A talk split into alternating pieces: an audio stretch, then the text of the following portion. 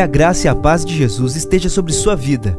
Você ouvirá a partir de agora uma mensagem ministrada no Templo Central da AD Londrina. Que o Senhor fale fortemente ao seu coração e te abençoe de uma forma muito especial.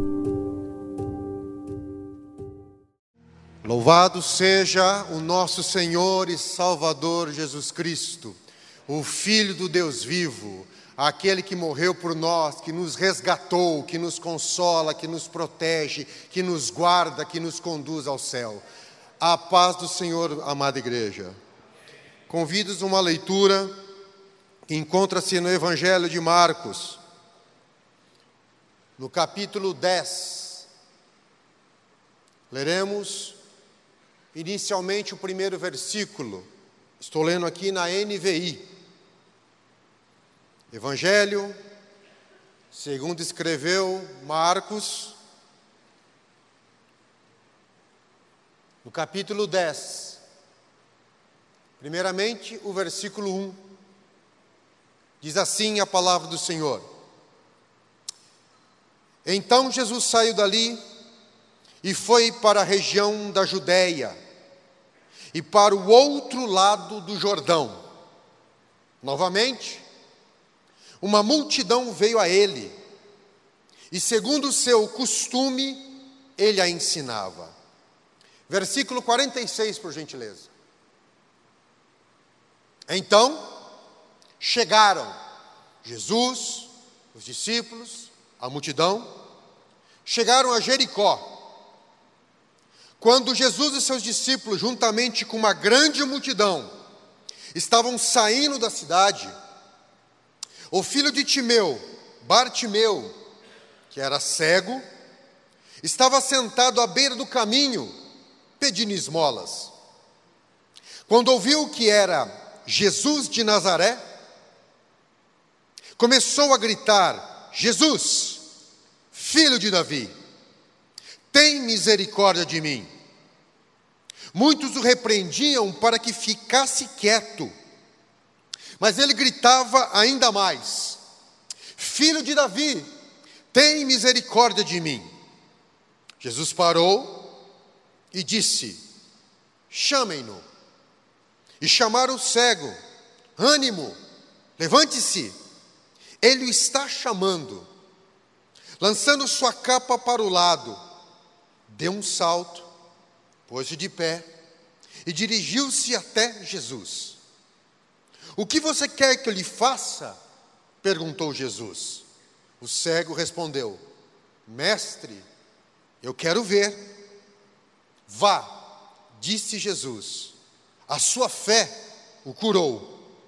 Imediatamente ele recuperou a visão e seguia Jesus pelo caminho. Incline sua cabeça. Pai, nós pedimos agora, Pai em nome de Jesus, tenha misericórdia de nós. Tenha misericórdia dos teus filhos. Tenha misericórdia da tua igreja. Tenha misericórdia da nossa sociedade. Tenha misericórdia do nosso país. Tenha misericórdia das almas aflitas, ó Pai, que nos ouve e que entraram neste lugar santo buscando, Pai, te buscando. Tenha misericórdia. Tenha misericórdia de nós e fala-nos através da tua palavra.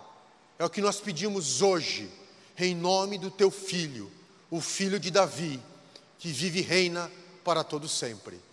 Amém. Queridos, ironia. Ironia é uma figura de linguagem muito utilizada na literatura. Quando o escritor quer realçar, chamar a atenção do leitor. E para isso ele usa uma estratégia ele diz algo, quando na verdade ele queria dizer outra coisa. Ele afirma algo, quando ele na realidade quer apontar para uma outra direção. E esse choque de entendimentos chama a atenção do leitor para que ele possa passar a mensagem que realmente ele queria transmitir. Quando nós lemos isoladamente o capítulo 10 de Marcos, a partir do versículo 46, que é extremamente conhecido e pregado por todos nós, esse púlpito, inúmeras mensagens foram dadas. Quando a gente fala exclusivamente, a gente vê um cego que reconheceu Jesus e que foi curado. Vimos um sinal miraculoso de Jesus. Aliás, o último milagre, a última cura de Jesus registrada no Evangelho de Marcos, porque daqui ele já entra em Jerusalém e inicia a semana da sua paixão. Porém, se nós formos um pouco mais atentos e lermos desde o início do capítulo, nós perceberemos que não é só o final do capítulo de Marcos, a partir do versículo 46, que nos fala de um cego ou que nos fala de cegueira. Todo o capítulo 10 de Marcos nos traz este tema.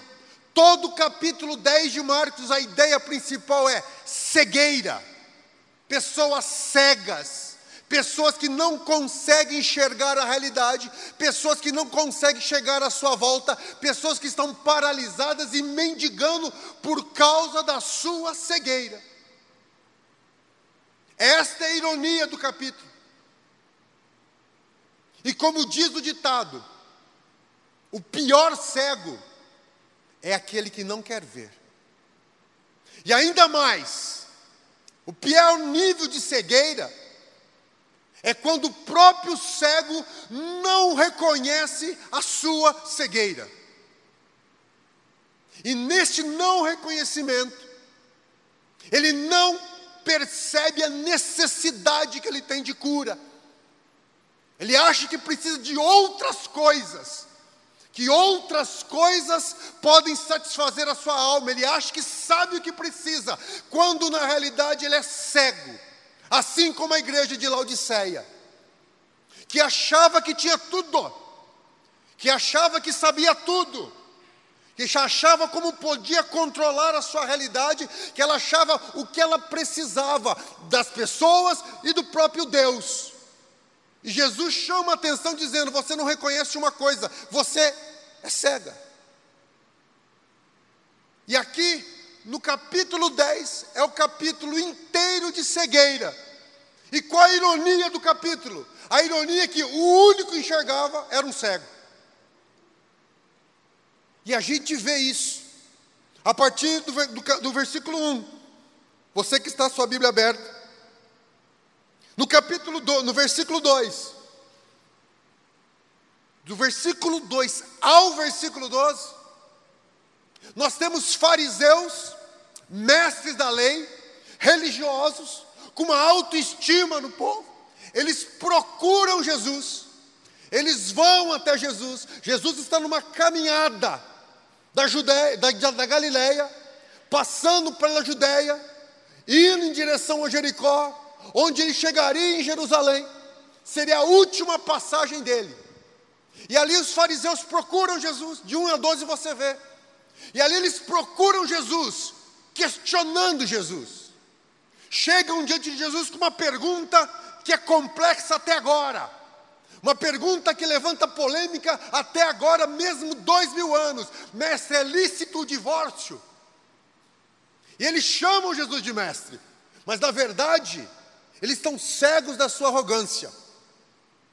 O que eles querem ver o Jesus é um rabino, ou pelo menos um suposto rabino, ou alguém que pretende ser um rabino, e eles, na sua arrogância religiosa, intelectual e teológica, eles querem testar Jesus. O evangelista fala, eles procuram Jesus, para quê? Para pô-lo à prova. Será que ele é esse mestre mesmo? Será que ele tem o direito de se chamar rabino? Será que ele tem o direito de essa multidão acompanhá-lo? Será que realmente ele fala a verdade? Vamos testá-lo. Vamos colocá-lo com perguntas difíceis. E isso era uma pergunta difícil, porque Jesus estava entrando na Judéia e havia questões políticas envolvidas, porque Herodes Antipas, o filho de Herodes, governava, e ele tinha mandado matar João Batista a pedido de Herodias, justamente porque ele se separou da sua mulher e se casou com o alto do seu irmão. Queriam testar Jesus. Será que é tudo isso mesmo? Será que é todo esse mestre? Homens cegos pela sua arrogância, homens cegos pela sua prepotência, homens cegos pelo seu conhecimento teológico, que não reconheciam quem Jesus era. Mas não fica só aí. Depois disso, no versículo 13 ao 16, nós temos uma outra situação. Pessoas, talvez pais, trazendo seus filhos para serem abençoados por Jesus. E ali, trazendo as crianças, e a Bíblia retrata, o evangelista diz que os discípulos, aqueles que acompanharam Jesus durante três anos de ministério, que viram o seu caráter, que viram o seu poder, eles tentam impedir as crianças de serem abençoadas. Mas dois grupos de pessoas pais trazendo seus filhos em direção a Jesus, não como Senhor e Salvador, mas como um, uma celebridade. Talvez se fosse hoje para fazer uma selfie com Jesus, um rabino importante, o primeiro profeta da Galileia porque da Galileia nunca tinha havido profeta nenhum, um mestre que faz milagres, todos queriam estar, ele traz Jesus, as crianças trazem as crianças para Jesus abençoarem, já os discípulos que conhecem Jesus, ao invés de promoverem o encontro, eles querem impedi-los, e são exaltados por Jesus. Pessoas cegas pelos seus interesses pessoais, e aqui vou fazer um pequeno parênteses. Você que é pai, você que é mãe, que traz o seu filho à igreja para aprender, você está certo, é aqui o lugar, deve trazer nossos filhos, para que eles saibam que pertencem a um povo, que pertencem a um reino, que eles não são do mundo, que eles pertencem à igreja de Cristo. Mas entendem, a melhor bênção que o seu filho, que a sua filha pode receber, é ver você seguindo as pisadas do Mestre. Essa é a melhor bênção. Mas o capítulo avança, nos versículos 17 a 27. Mais uma pessoa procura Jesus. E agora um jovem rico. Um jovem rico e que era cumpridor da lei um exemplo moral, porque na época de Jesus o consenso da população é que se tivesse bênção, prosperidade material, era um sinal da bênção divina. E ele vai até Jesus, e ele começa bem, ele se ajoelha diante de Jesus, mas mais uma vez, não consegue enxergar quem Jesus era.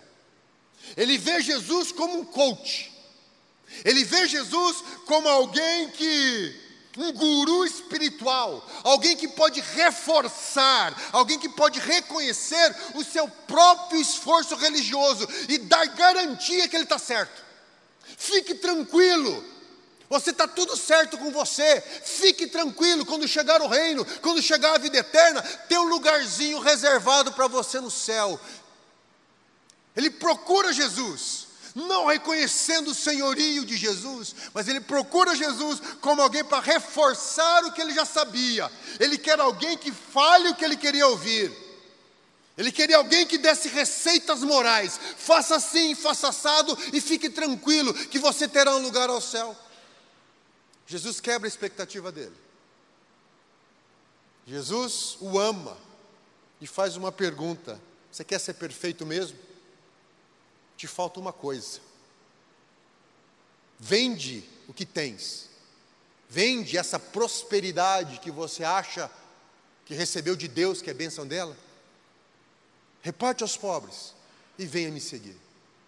E ali a sua expectativa é frustrada, porque Jesus não fala o que ele quer ouvir. Ele vai pelo caminho. E na sequência, Pedro, o apóstolo Pedro, que ouviu a conversa dos versículos 28 a 31, ele chega para Jesus diante daquela situação e fala: E nós? E nós que largamos tudo para te servir, o que, que nós vamos ganhar com isso? Pedro, um discípulo, caminhando com Jesus três anos, vendo tudo que Jesus fala, na primeira oportunidade, ele vê Jesus como um garantidor de recompensa. Veja bem, Jesus, eu tinha um barco, eu pescava, eu tinha lá minha casa, eu vivia ali, tá, estava difícil, e nós largamos tudo. O que eu vou receber? Se esse jovem rico foi tão abençoado, e nós então? Quantos procuram Jesus também vendo Jesus um facilitador da sua vida. Alguém que vai enchê-lo de bênçãos materiais, que vai tirá-lo da pindaíba, que vai ajudá-lo a pagar suas contas. Por quê? Porque ele é um crente, porque ele vem à igreja, porque ele deixou o mundo, deixou as bebidas, deixou o amigo, deixou o adultério, deixou as mentiras, deixou o jogo de futebol aos sábados e domingos, e agora ele vem na igreja, ele paga o dízimo, ele segue as pisadas de Jesus, ele deixou de mentir, agora na, na, na, empresa dele, ele faz tudo certinho, ele cumpre os horários. Então, Jesus, o que, que eu vou ganhar com isso? Via Jesus como facilitador da vida. E não fica só aqui. Marcos continua avançando na sua ironia. No capítulo 32 e 34, Jesus fala de novo sobre o fim do seu ministério. Eu vou ser preso, vou chegar em Jerusalém, você entregue e o filho do homem vai padecer, você crucificado. E eles não entendem isso, eles não compreendem isso. Tanto é que no versículo 35, dois discípulos, Tiago e João. Ó, interessante, Pedro, Tiago e João foram os mesmos que viram Jesus na transfiguração. Ficaram tão impressionados com o poder de Jesus. E naquela caminhada para Jericó, Jesus indo em direção à cruz, eles chamam Jesus e vejam o que eles dizem: Mestre, versículo 35: Mestre, queremos que nos faça o que te pedimos. Oh, é o seguinte, nós temos uma ordem para ti. Eu sei que tu tem um poder, mas eu sei o que é melhor para mim. Eu sei que a autoridade e o poder foi dado de Deus para você. Eu reconheço, você é o Jesus Cristo, aquele que nós esperávamos. Agora nós pedimos, nós que abandonamos tudo e estamos te seguindo há três anos, agora nós queremos que você faça algo por nós.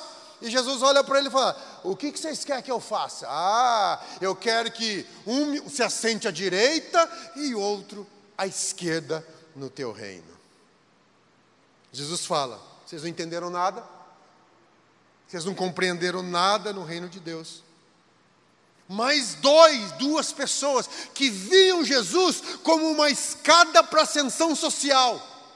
Alguém que podia colocá-los acima da multidão alguém que podia destacá-los com honra diante dos homens. Olha, o reino de Deus vai ser instaurado, Israel vai ser a, a, capital do mundo, Roma vai cair, Jesus vai ser rei. Qual é a melhor hora é pedir agora? Jesus vai para Jerusalém, vai derrubar todo mundo, vai passar a, o rodo em todo mundo, Herodes vai ficar de joelho, Pilatos vai cair, Nero vai morrer lá no trono, é agora, é o momento, não temos tempo a perder. Jesus, um à direita, outro à esquerda. Faz o que nós estamos te pedindo. Mais uma vez, convivendo com Jesus, andando Jesus, seguindo Jesus e cegos. E não fica só isso. 41 a 45 nós vemos o resultado disso.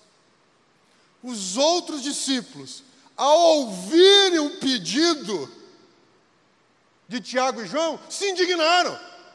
Por que eles e não nós? É nós. Por que logo você, Tiago e João? Por que não eu? Eu também larguei tudo para seguir Jesus. Eu também caminhei com Ele. O que, que você tem melhor? O que, que você tem que eu não tenho? Como é a pergunta que está aqui. E isso é a caminhada de pessoas que seguiam Jesus, que estavam com Jesus, que viram os milagres de Jesus. Isso é o resumo da história. Uma confusão uma multiplicidade de entendimentos, e todos chegando perto de Jesus. Fariseus cegados pelo orgulho e religiosidade. O jovem rico cegado pela autossuficiência, justiça própria, egoísmo. Os discípulos cegados pelo desejo de controle, de poder e interesses pessoais. Pedro cegado pela meritocracia e desejo de recompensa. Tiago e João cegados pela ambiência e arrogância. Os discípulos cegados pela raiva, pela competição, pela busca por poder, quem é mais, quem é menos, quem na hora que Jesus implantar o reino vai levar mais lucro nessa negociação toda.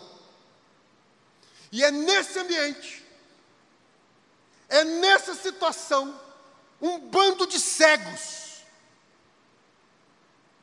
que Jesus chega em Jericó. Uma cidade devassa, uma cidade promíscua, uma cidade que é símbolo de rebeldia, uma cidade que é símbolo de ostentação. Foi destruída e reconstruída mais de 20 vezes na história. Toda vez que a Bíblia fala de Jericó, é num sentido pejorativo, de inimizade, de resistência à vontade de Deus. E nesta época, Herodes o Grande, que já tinha morrido, ele tinha reformado Jericó e transformado Jericó numa espécie de uma estação de lazer dos nobres que moravam em Jerusalém. Inclusive sacerdotes que desciam de Jerusalém para ir passar uns dias nos resorts, nas piscinas romanas que havia em Jericó.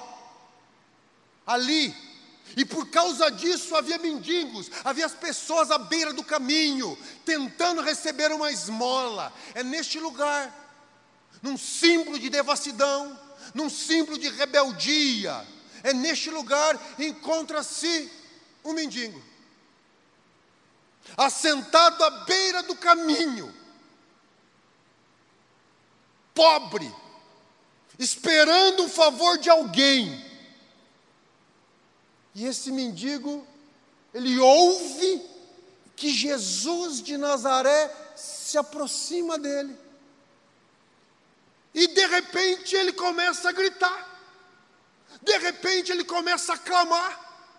E de repente ele começa a extrapolar, endoidou. O Bartimeu endoidou, ele começa a gritar, e, a, e, a, e o grito dele, o clamor dela era assim: Jesus, filho de Davi tem misericórdia de mim. Um cego dizendo isso. E aqui é, uma, é, é algo que nós que não somos judeus, nós que não vivemos aquela história, temos dificuldade de entender. As pessoas mandam ele se calar, sabe por quê? Não é só por falta de solidariedade, é, mas não é só por causa disso, é porque ele está em Jericó, ele está na cidade dos manda-chuvas.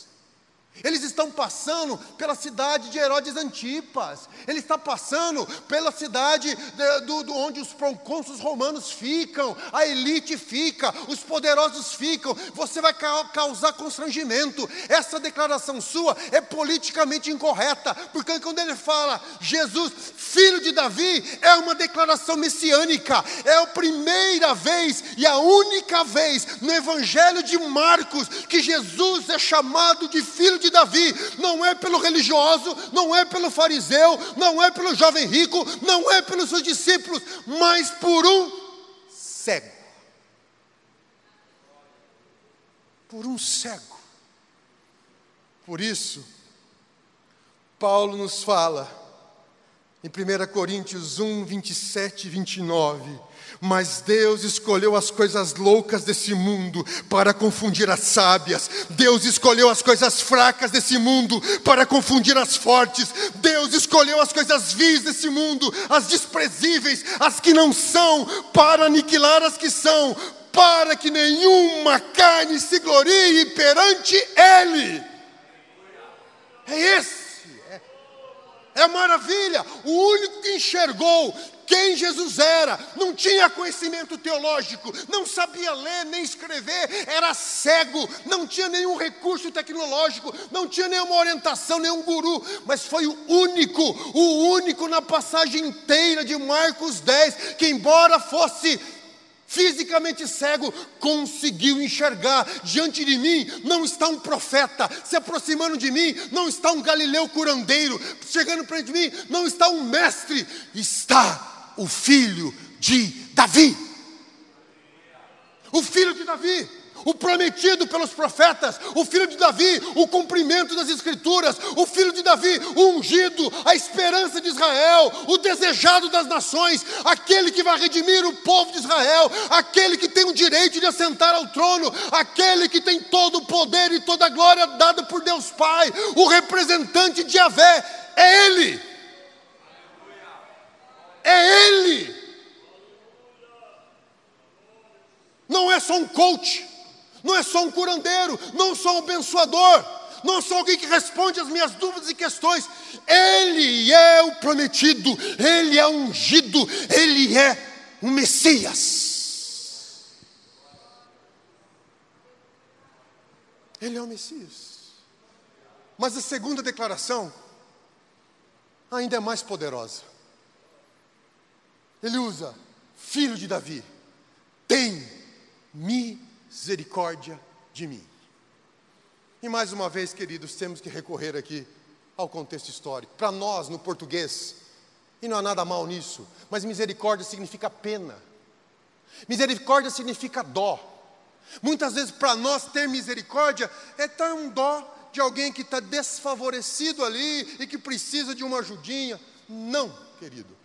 No contexto judaico, embora tenha sido escrito em grego o Evangelho de Marcos, mas o pensamento, a estrutura é totalmente judaica. Quando nós olhamos a palavra misericórdia da Bíblia, não tem nada a ver com pena, não tem nada a ver com dó, não tem nada a ver de você simplesmente ir lá e, e dar uma ajudinha para a pessoa. Olha, dê misericórdia, me dá uma graninha aí para comprar o pão. Não é isso que esse, que esse cego está falando. A palavra misericórdia no hebraico é recede. E sabe o que significa misericórdia? Misericórdia significa o que nós traduzimos aqui como graça Misericórdia é a capacidade do grande, do poderoso, permanecer fiel à aliança, quando o pequeno, quando o fraco a rompe.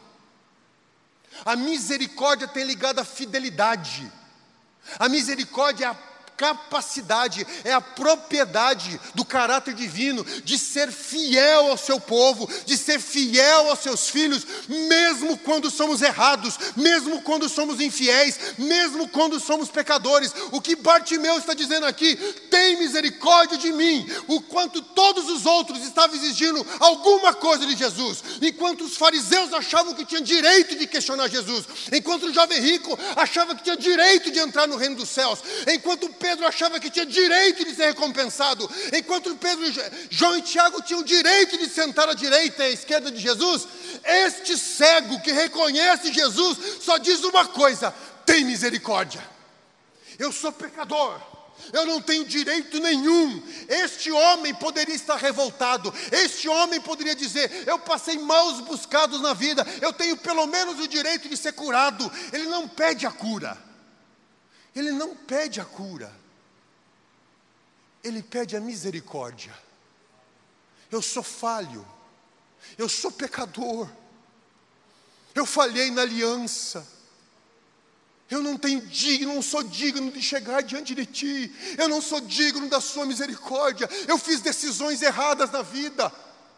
Não diz que ele é cego de nascença, nenhum motivo, mas aqui não interessa, porque aqui é uma expressão de quebrantamento, é uma expressão de humildade, dizendo: Eu não estou exigindo nada de você, filho de Davi, eu sei que você é rei, a única coisa que eu clamo é a tua misericórdia.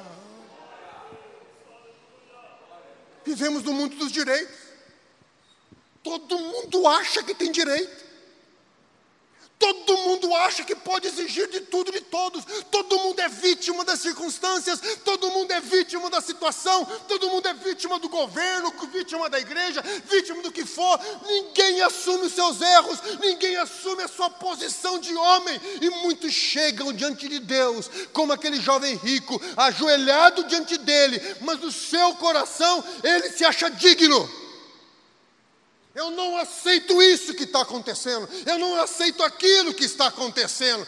Senhor, o senhor tem que dar um jeito, porque eu larguei tudo para te seguir. Senhor, o senhor tem que dar um jeito, porque eu sou um justo e o ímpio não pode prosperar em cima de mim. Quantas vezes nós dizemos que Jesus é Senhor? Mas a nossa postura é a postura dos fariseus, dos discípulos, do jovem rico. Estamos cegos. Estamos cegos pela nossa ganância.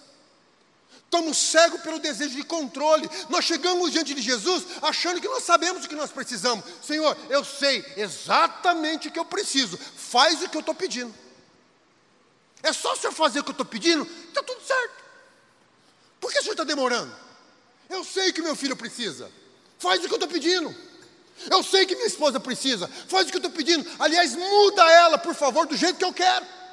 Eu sei. E o senhor tem poder para mudar, então muda ela. Eu sei que o Senhor fica, ó oh, Senhor, que coisa, ó, oh, é a tua igreja aqui, muda o país, muda a cidade, muda, porque eu sei, eu sei o que é o país certo, um país certinho, perfeito. Eu sei o que é uma igreja perfeita, eu sei o que é um presidente perfeito, eu sei o que é um pastor perfeito, eu sei o que é um grupo de louvor perfeito, eu sei. Então é só perguntar para mim, eu sei o Senhor tem o poder, então está tudo certo. Quanta gente, queridos, não estou falando de ímpios. Eu estou falando de discípulos. Não estou falando de pessoas incrédulas do mundo. Eu estou falando de pessoas que tinham conhecimento da Torá, mais de qualquer um aqui. Mas estavam cegos por si mesmo. Mas Deus, como eu disse, usa as coisas loucas desse mundo para nos ensinar.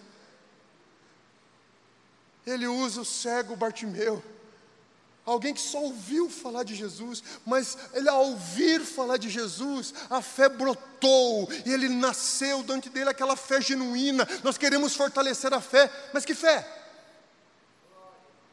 Pedro e Tiago e João tinham fé. É essa a fé?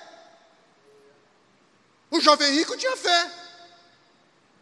Mas quando é essa fé, de cair de joelhos e reconhecer, eu não sei nada eu não tenho nada, eu não sei como gerir a minha vida, eu nem sei nem o que eu estou pedindo, eu não sei nem se é bom ou se é mal, eu não sei, eu não sei, a única coisa que eu sei é uma: eu preciso da tua misericórdia, filho de Davi. Eu preciso, porque tu sabes, tu é rei, tu é senhor. É isso que eu preciso. Eu não exijo nada, eu não reivindico nada, eu não determino nada. Eu só clamo: filho de Davi, tem misericórdia de mim.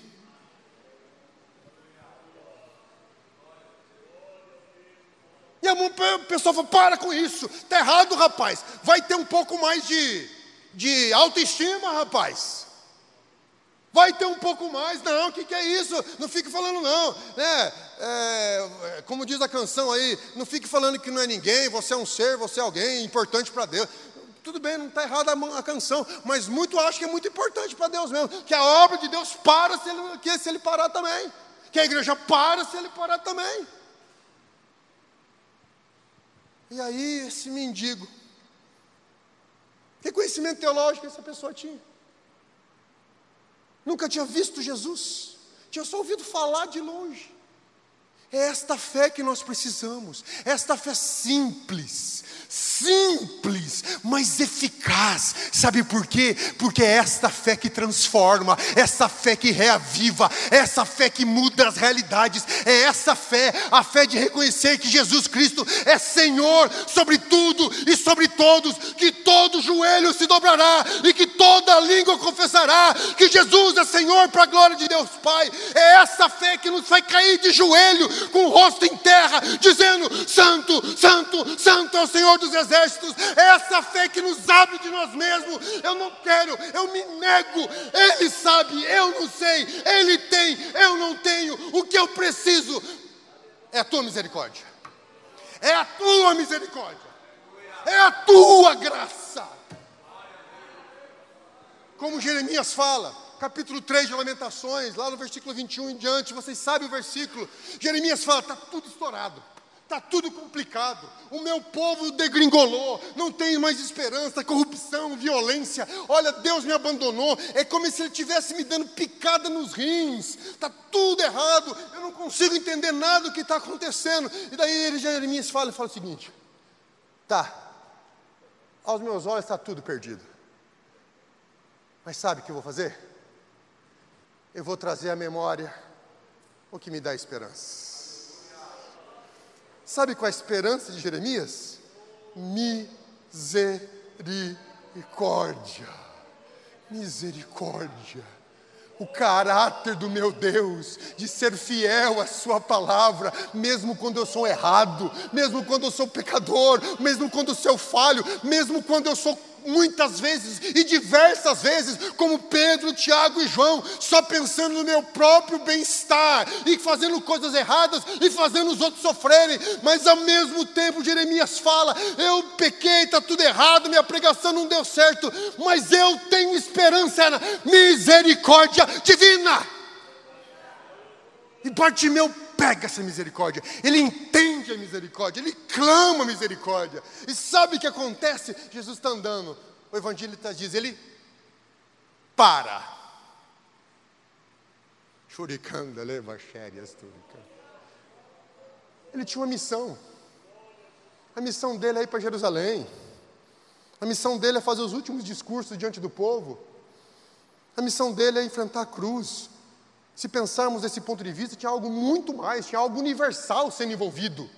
Já tinha curado um monte de gente, três anos curando, três anos expulsando o demônio, três anos libertando os cativos. Está lá, já tá, já tinha cumprido a sua missão, já tinha mostrado que ele é o Messias, já tinha, não tinha precisado provar nada para ninguém, nunca Jesus quis fazer isso. E estava lá, não, agora meu objetivo é ir para Jerusalém, porque eu sei o que me espera lá. Já estava no momento de agonia, ele sabe, mas a hora que ele ouve a declaração, o quebrantamento, que ele não tinha ouvido durante o capítulo 10 inteiro, nem dos fariseus, nem do moço rico, nem dos pais que levaram as crianças para serem abençoadas, tampouco dos seus discípulos mais chegados. Ele ouve desse mendigo dizendo: Tem misericórdia de mim, e ele para. E é por isso que o salmista, no Salmo 51, versículo 17, nos diz que um coração quebrantado e contrito são sacrifícios que agradam a Deus.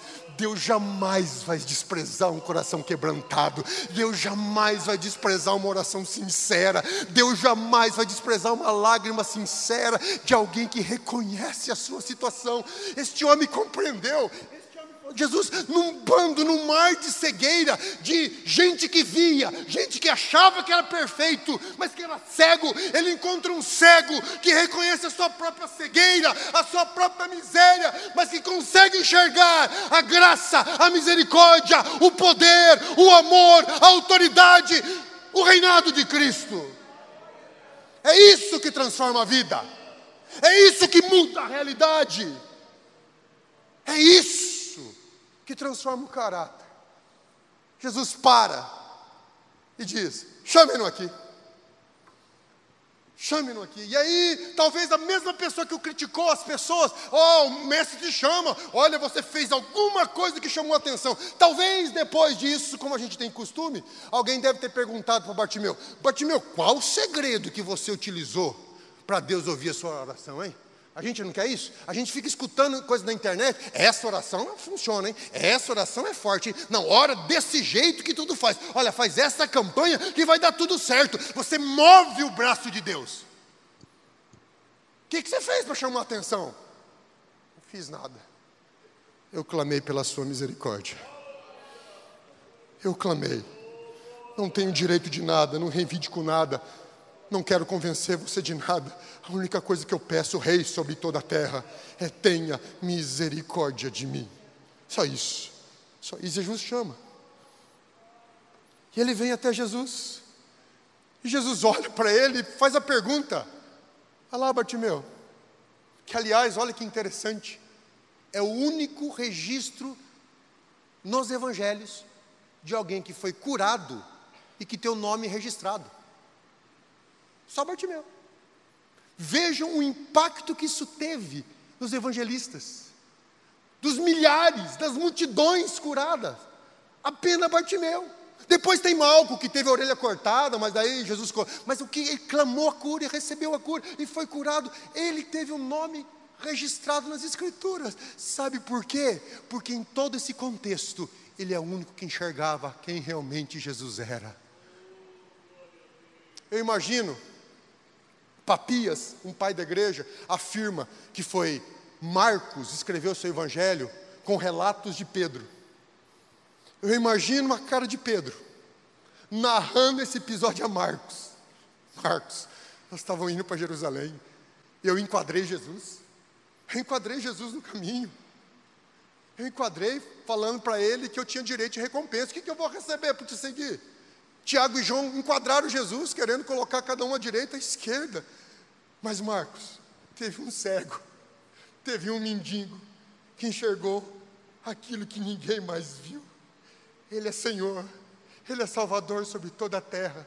Ele não é só um rei que vinha destruir aqui e colocar o Império Romano. Ele é o Mestre dos Mestres, é o Senhor dos Senhores, o Deus sobre toda a terra, o Todo-Poderoso, o Filho de Davi, o ungido. E Jesus chama esse Bartimeu e diz, e Bartimeu fala: Eu quero ver. Me permita uma liberdade poética aqui.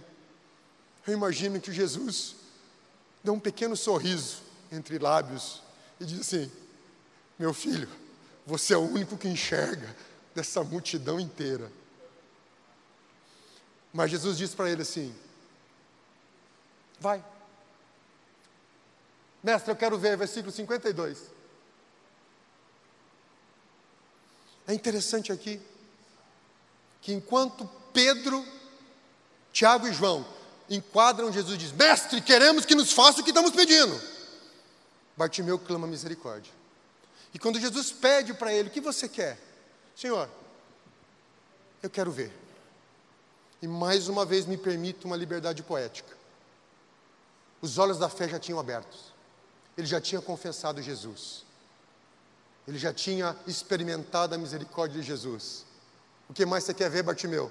Você já enxergou que ninguém mais enxerga? Jesus, eu quero ver a tua face. Eu te conheço, mas eu quero abrir meus olhos para ver a tua face.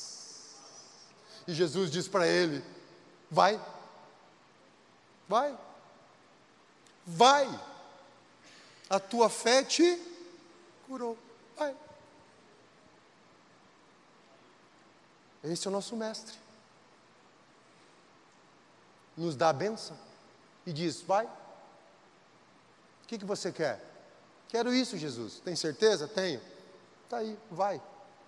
Nós, quando ajudamos alguém, tornamos o outro escravos de nós, né? Somos igual mafioso, né? Faz um favor disso. Hora eu vou precisar.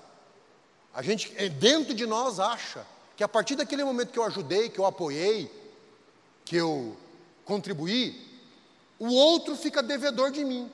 E agora vai ter que me ajudar, me seguir, fazer o que eu quero. E Jesus diz: aquilo que você queria foi te dado. Você enxergou o que ninguém enxergou. Receba a sua bênção. Seja curado e vai. Sabe a grande prova que Bartimeu enxergava mais do que todo mundo? Que assim que ele recebeu a sua visão de tantas coisas que te podiam fazer, visitar seu pai, Timeu, visitar sua família, Ir lá para o mar da Galileia, ir lá para o mar, experimentar o mar, ver a beleza do mar, ver as, para o jardim botânico, para o Getsemane, ir para tanto lugar, porque você imagina alguém cego que volta a ver, tem tanta coisa para ver, tem tanta coisa para fazer, tem tanta coisa para experimentar, mas a Bíblia diz assim: ele começou a seguir a Jesus. Jesus disse: Vai. Ele disse: Não, eu já estou no lugar que eu devia estar. Eu vou te seguir até Jerusalém ele segue Jesus, ele caminha com Jesus. Eu recuperei a visão para te seguir. Eu recuperei a visão agora para poder seguir os teus passos, para poder ver a tua face, para poder te contemplar. E como Pedro, quando cheio do Espírito Santo, né, que Pedro teve os altos e baixos, mas teve um momento cheio do Espírito Santo, como Pedro falou uma vez, quando Jesus falou lá em João capítulo 6, vocês querem ir embora também? Um monte de discípulos já foi? Pedro diz: Para onde iremos nós? Só tu tens palavra de vida eterna. Bartimeu, muito mais simples que Pedro, ele simplesmente começa a seguir a Jesus.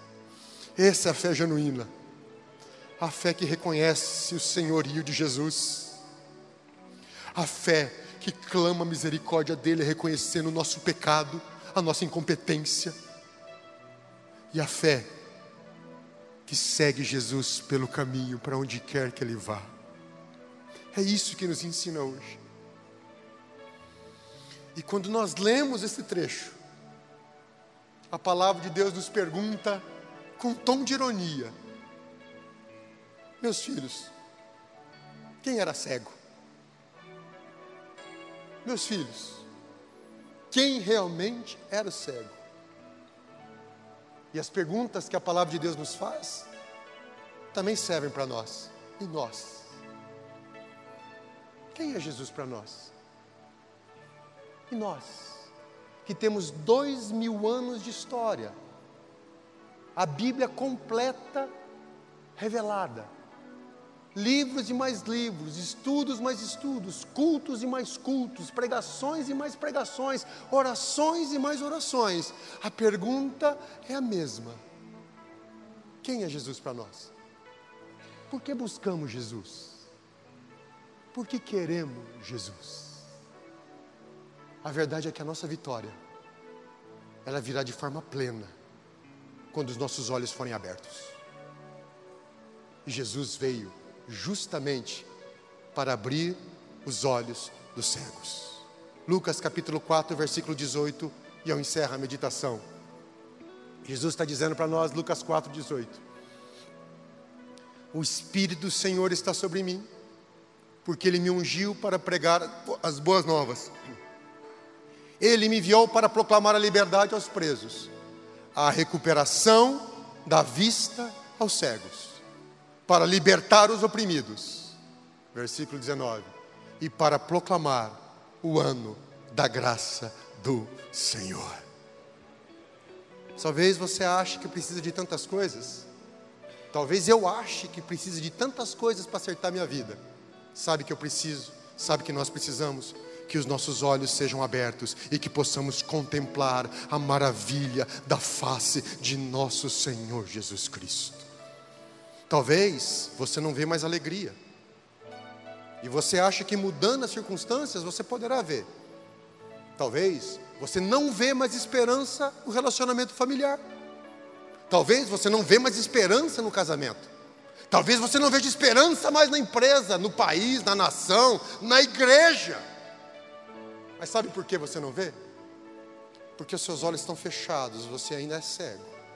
Porque se você clamar a misericórdia do filho de Davi, ele pode nos curar, Ele pode nos abrir os olhos, e com os olhos abertos, nós podemos contemplar a glória, a majestade do Senhor, e dizer como Isaías: a glória do Senhor enche toda a terra, a glória do Senhor enche toda a terra. Fiquemos em pé, queridos. É o dia, é o dia propício hoje, como Bartimeu.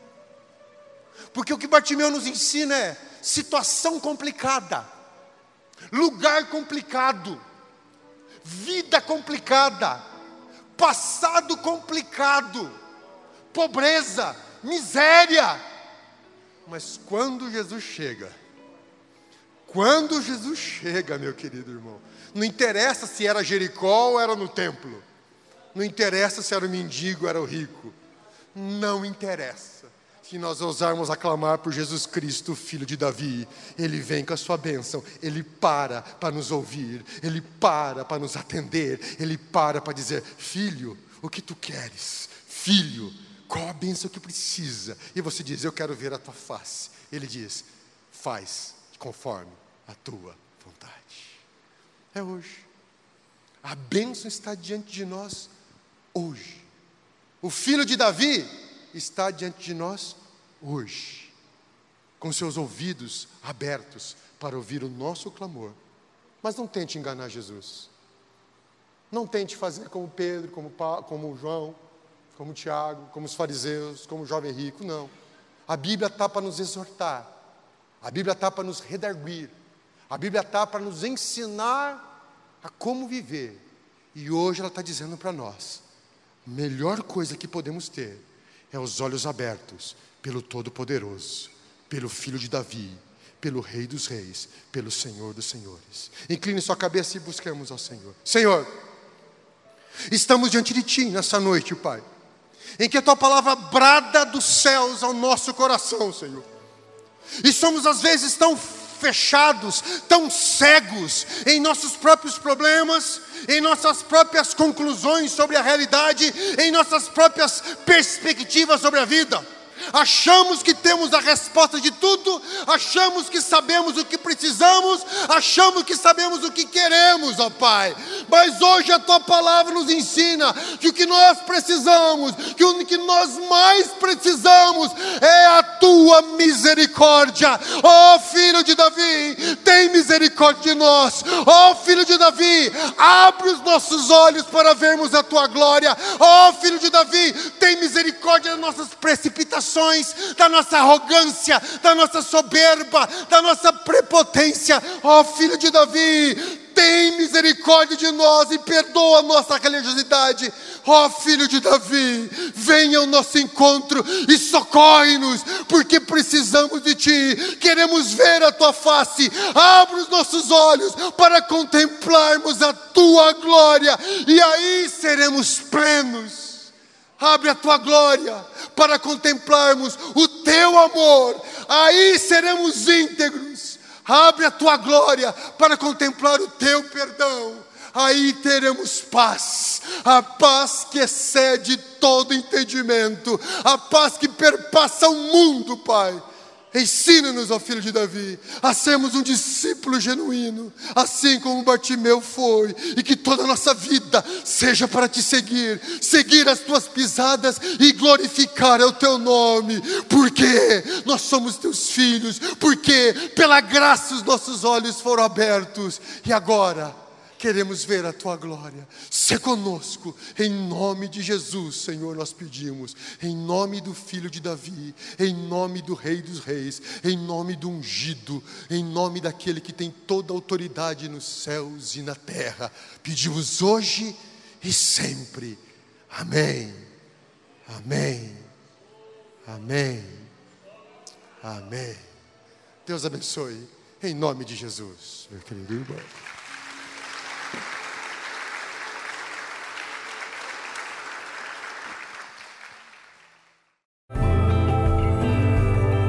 Essa foi uma mensagem ministrada no Templo Central da AD Londrina. Acesse nossas redes sociais no Facebook, Instagram e YouTube e fique por dentro de tudo o que está acontecendo.